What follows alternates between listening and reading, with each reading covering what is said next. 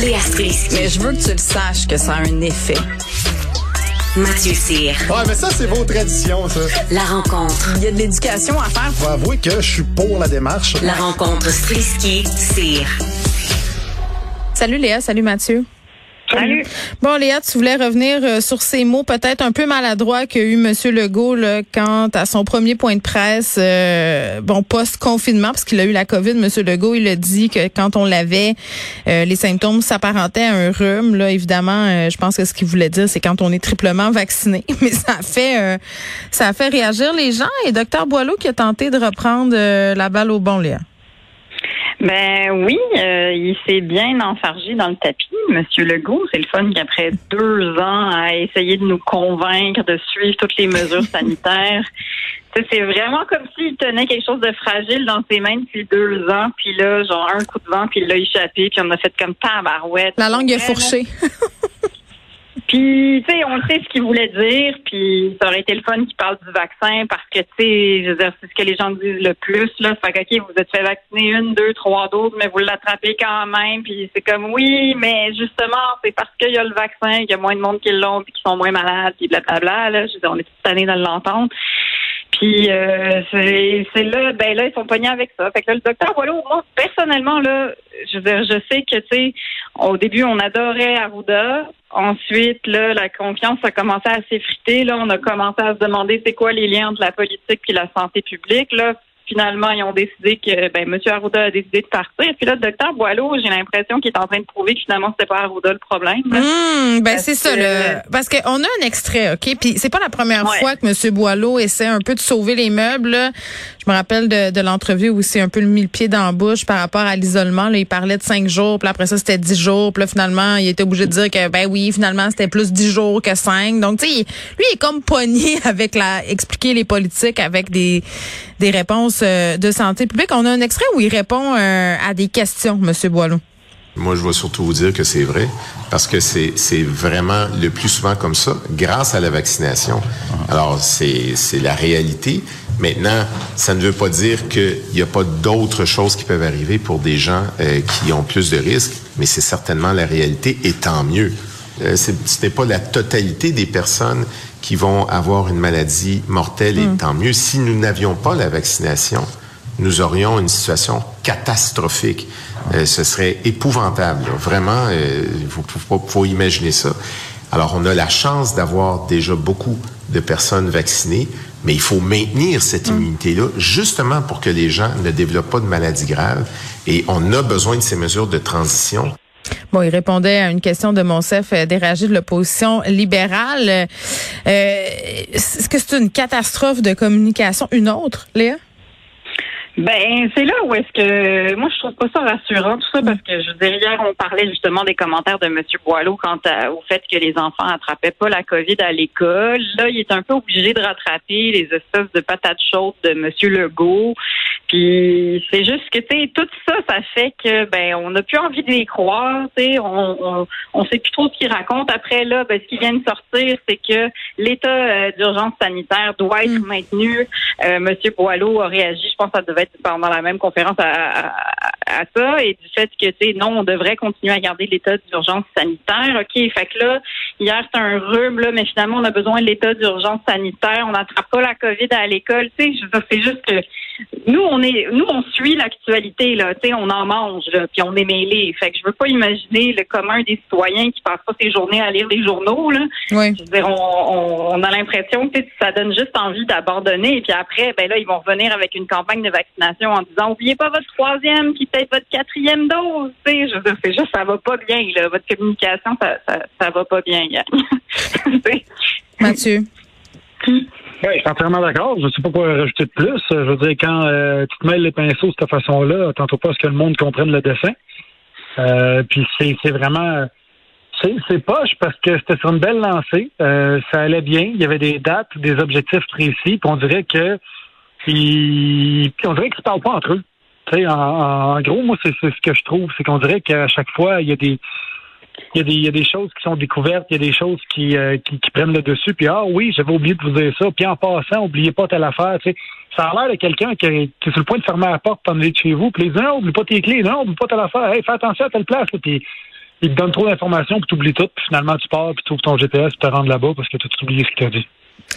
Mais mais et puis ça a des impacts réels, c'est ça le problème, c'est que j'écoutais j'écoutais Amélie Boisclair euh, qui est intensiviste plutôt à l'émission puis qui elle a, déploré sur Twitter justement c'est un peu elle qui est allée dire décrier ce que M. Legault avait dit pour dire que crime nous, euh, ça a un impact, un impact réel que les gens continuent de comprendre que la COVID, c'est pas un rhume, là, tu sais, c'est pas parce que tu mhm. mouches un peu du nez pendant ta COVID que c'est un rhume. Il y a des différences entre toutes ces affaires-là. Fait qu'arrêtez de généraliser n'importe comment parce que crime, ça a des impacts réels. C'est repris par tous les complotistes de ce monde aussi, ben oui. en ce moment. Ben oui, ça les alimente. Puis après, ben, crime, il y a, y a Éric Duhem puis sa gang qui pousse en arrière. Fait que si j'étais le gouvernement Legault, disons que j'essayerais de lire mes cartons de manière un petit peu plus assidue Est-ce que vous trouvez, euh, est-ce que tu trouves, Mathieu, que le gouvernement Legault remporte son pari là, auquel faisait référence Léa en début de segment, c'est-à-dire de séparer la santé publique et le politique? Est-ce que tu trouves qu'il y a apparence de séparation en ce moment?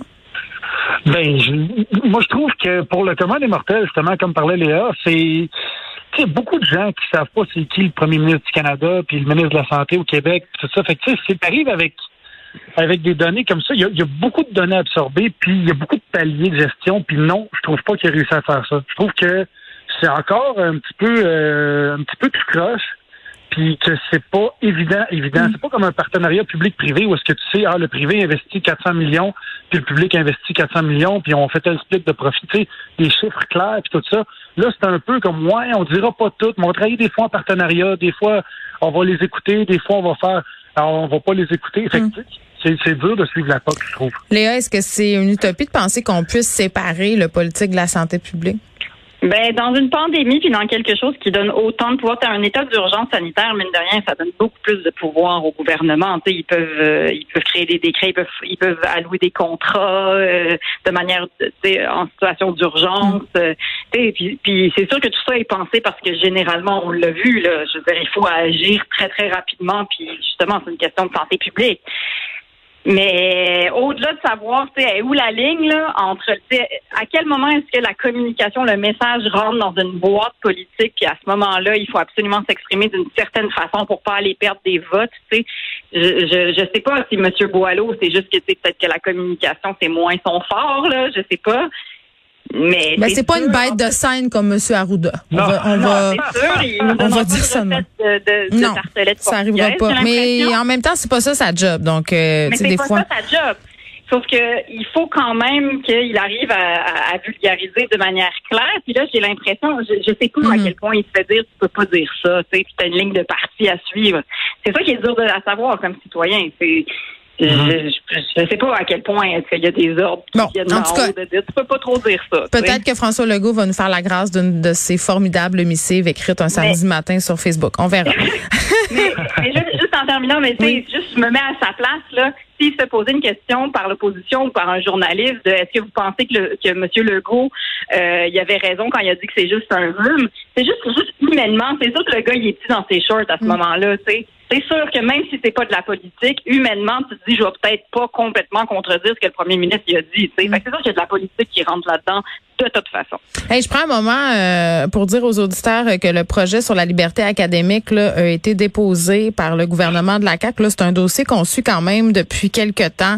Euh, ça soulève quand même beaucoup de questions dans les universités, là, les recteurs, les profs. Est-ce que c'est la place du gouvernement que d'imposer des lois sur ce qu'on peut dire et peut pas dire? Daniel Mécan, qui est la ministre de l'Enseignement supérieur, elle sera avec Philippe Vincent Foisy demain à l'émission. Donc, pour ceux euh, que ça intéresse, soyez à l'écoute. Mathieu, tu voulais revenir encore sur l'affaire Will est-ce qu'il est y a du ben développement? Oui. il y a du développement. Une nouvelle qui vient tout juste de sortir. Euh, il y a une demi-heure, euh, l'Académie des Oscars va se réunir vendredi pour étudier le cas de Will Smith, soit dix jours en avance. Et euh, on dirait qu'il y a comme une grosse, un gros phénomène d'urgence autour de ce. De Mais il a démissionné, hein. D'ailleurs, je savais même pas qu'on pouvait démissionner de l'Académie des Oscars en passant. Moi, j'ai appris ça. Moi non plus. j'ai appris ça moi aussi. Mais j'ai, euh, il a perdu deux gros contrats majeurs. Euh, il, était, il, était, il y avait un projet avec Netflix qui s'appelle Fall Guy, euh, excuse, qui s'appelle euh, Fast and Loose. Et le réalisateur, justement, était parti pour faire Fall Guy avec euh, Ryan Gosling à la place. Et après, euh, après la gif, ben Fast and Loose s'est définitivement mis sur pause. Il était supposé avoir aussi un rôle dans Bad Boys 4. Il avait reçu les 40 premières pages du scénario et là, ça a été mis en stand-by. Euh, moi, je, je suis, je suis un petit peu dubitatif au plan légal de la patente. Parce que je me dis, Chris Rock n'a pas porté plainte. Fait à quelque part, c'est comme s'il n'y avait pas eu d'acte. Mais non, mais non, excuse-moi, il n'y a pas, eu d'acte. Attends, attends, attends, attends, attends, laisse-moi finir. Je te parle au point de vue légal, pas au point de vue euh, du gros bon sens. Au point de vue légal, si Will Smith avait giflé Chris Rock dans le fond d'un parking et que Chris Rock avait dit, écoute, man, je porte pas plainte, tu t'en tires, t'es chanceux, bang, il n'y aurait rien de ça qui arrive parce qu'il n'y aurait pas eu d'acte. Ben oui, mais Mathieu, je ne sais pas à quel point, je, trouve ça tellement illogique ce que tu dis. Le point, c'est que justement, on l'a vu, la claque. Ça, ça, a été, c'est une claque qui a été donnée devant des millions de personnes à l'échelle planétaire. Mais, mais je te pose la question, Geneviève. Combien de fois on a vu des claques et des choses comme ça dans des cas de violence conjugale ou dans des cas de quelqu'un qui ben voyons, qu'est-ce que tu dis là? Ben oui, mais c'est pas aux Oscars. voyons, il... Tu vois le voleur qui rentre filmé par des caméras de sécurité, tu vois la face de la personne, tu es au poste de police, cette personne-là qui est rentrée chez nous, j'ai la preuve. Et combien de fois ils ont dit une preuve vidéo est non recevable, faut que vous alliez en cours, faut que vous prouviez, blablabla, hors de tout doute que c'est lui le coupable. Oui, mais il y a l'aspect légal. Chris Rock ne porte pas plainte. Il y aura peut-être des conséquences euh, qui vont être données, euh, des, des petites tapes ses doigts de la part des Oscars. Mais quand tu es quelqu'un qui travaille avec une autre personne sur un projet de façon éthique, je veux dire, cette claque-là s'est donnée devant tout le monde. Euh, on, a ri d'une femme afro-américaine euh, avec une maladie, qui a une maladie auto-immune qu'elle peut pas contrôler. Moi, je comprends tout à fait les marques. Je comprends tout à fait des réalisateurs qui se lèvent et qui disent, j'ai pas envie de travailler avec ce genre de personnes-là. Je comprends je complètement. Comprends ça. Je comprends ça. Oui. Sauf que je trouve que c'est des pâles excuses et que c'est souvent, ils se cachent derrière la vertu pour des raisons financières. C'est la vraie raison pourquoi Will Smith a perdu ses contrats, mm. c'est que sa popularité est en drop. Ben oui, mais c'est ça. Ce sont des marques. Ben exactement. 50 des Américains voient Will Smith de façon favorable. Si on revient en janvier 2020, c'était 80 Ça, c'est un sondage qui a été fait il y a deux jours. Et, euh, c'est là, c'est là l'explicatif. Après ça, tu as, Netflix qui dit nous condamnons les gestes de violence. Nous sommes contre la promotion de la violence. Puis tu dis attends, là, tu, tu, tu, tu, publies Sons of Anarchy, Breaking Bad, Walking Dead. Je sais bien que c'est des fictions. Je sais que c'est des fictions. Sauf qu'elle vient pas dire que tu es contre les gestes de violence, et contre la. Écoute, je, je sais pas si tu as vu ces séries-là, mais t'en as de la violence Mais c'est de la fiction. Oui. Je suis tout à fait d'accord. C'est de la fiction. Sauf que je veux dire, là, on, on parle d'une claque à la gueule qui fait perdre des contrats de plusieurs millions de personnes. Ben, j'espère. J'espère qu'il perd ses contrats. Je comprends. En tout cas. Mais moi, je crois que je suis pas contre. Je suis pas contre le fait qu'ils perdent ses contrats. Là-dessus, on est d'accord.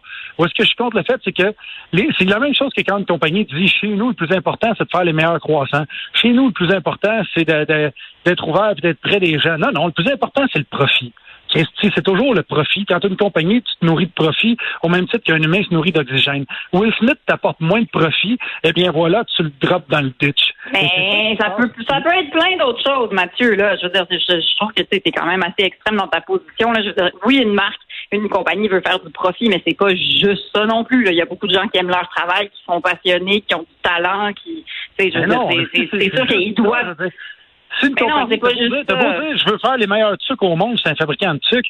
Si tu donnes tes trucs, tu ne survivras pas 3-4 ans sans Non, mais ce que je dis... Bon, il vous reste 30 secondes. Oui. Mais t'en as, t'en as besoin, t'as besoin de faire du profit, mais sauf que ça veut pas dire non plus que t'as aucune vertu, puis aucune morale, puis aucun sens de l'éthique, là. Je veux dire, moi, c'est sûr que quand tu as besoin de faire du profit puis que tu avais Will Smith qui était supposé être dans tel film, tu reviens d'abord, tu engages Ken Reeves qui va te rapporter plus au box-office. À quelque part. Mais écoute.